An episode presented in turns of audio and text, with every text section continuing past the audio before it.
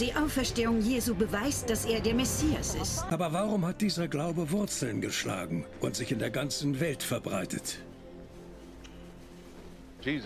Haben der Tod und die Auferstehung Jesu den Glauben an ein Leben nach dem Tod verändert? In der hebräischen Bibel, also den Texten des Alten Testaments, wird so etwas wie der Himmel oder die Hölle nicht erwähnt. Wenn man stirbt, landet man im Totenreich, dem Sheol. Das ist ein neutraler Ort. Und man ist tot. Genau, man ist tot. Das ist eine ganz andere Vorstellung wie die des Christentums. Der Tod Jesu war das ultimative Opfer.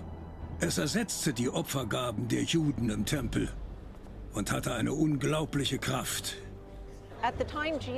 Zur Zeit Jesu haben die Juden den Gott Israels verehrt. Sie brachten Opfergaben in die Tempel als Wiedergutmachung für ihre eigenen Sünden. Und Jesus als der Sohn Gottes wurde geopfert, damit den Menschen ihre Sünden vergeben werden. Und daraus entstand die Lehre des Christentums. Wer glaubt, dass Jesus für die Vergebung seiner Sünden gestorben ist und ihn als Erlöser und Messias akzeptiert, der wird selbst erlöst. Das ist das letzte Versprechen des Christentums an seine Gläubigen. Die Auferstehung.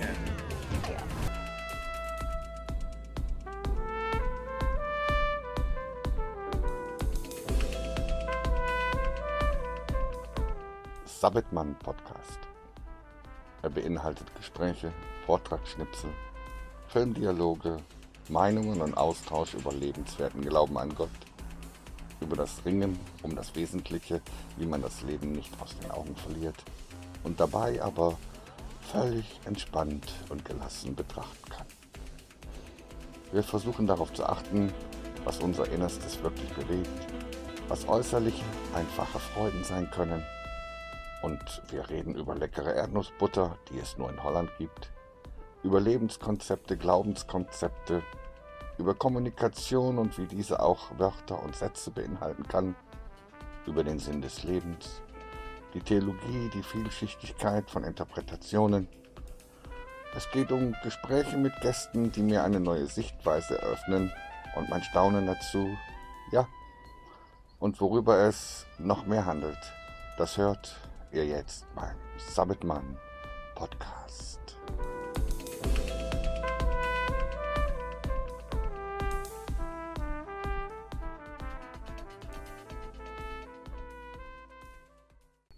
Dies war ein Ausschnitt aus Morgan Freeman's Story of God. Oscar-Preisträger Morgan Freeman macht sich auf eine Reise durch die Welt und erkundet verschiedene Religionen und Glaubensrichtungen. Die Auferstehung Jesu beweist, dass er der Messias ist, sagt eine christliche Nonne. Sprache ist interessant.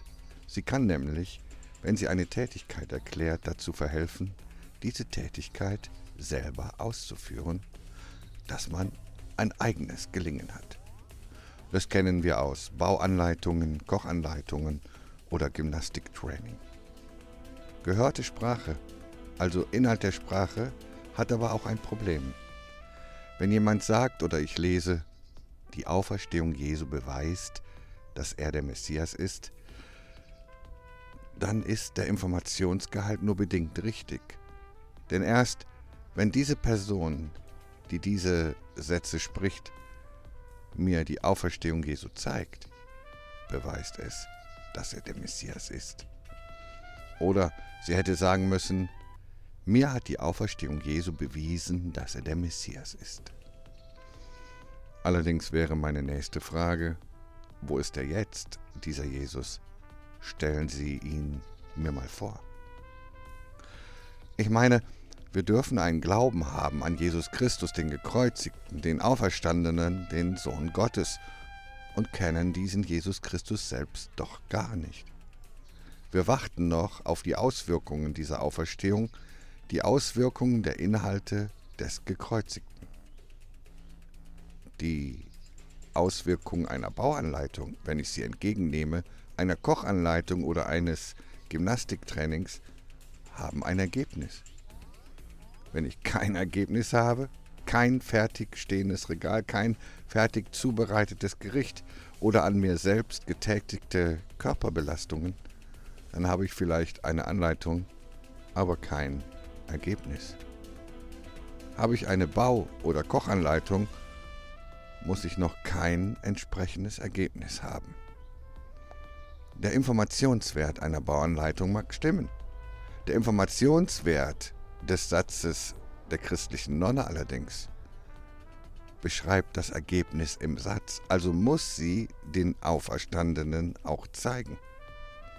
Wäre sie zum Beispiel selbst gestorben und dann wieder lebendig geworden, würde dies nur ihr eigenes Todsein und wieder lebendig sein beschreiben. Ein Messias erklärt dies noch nicht.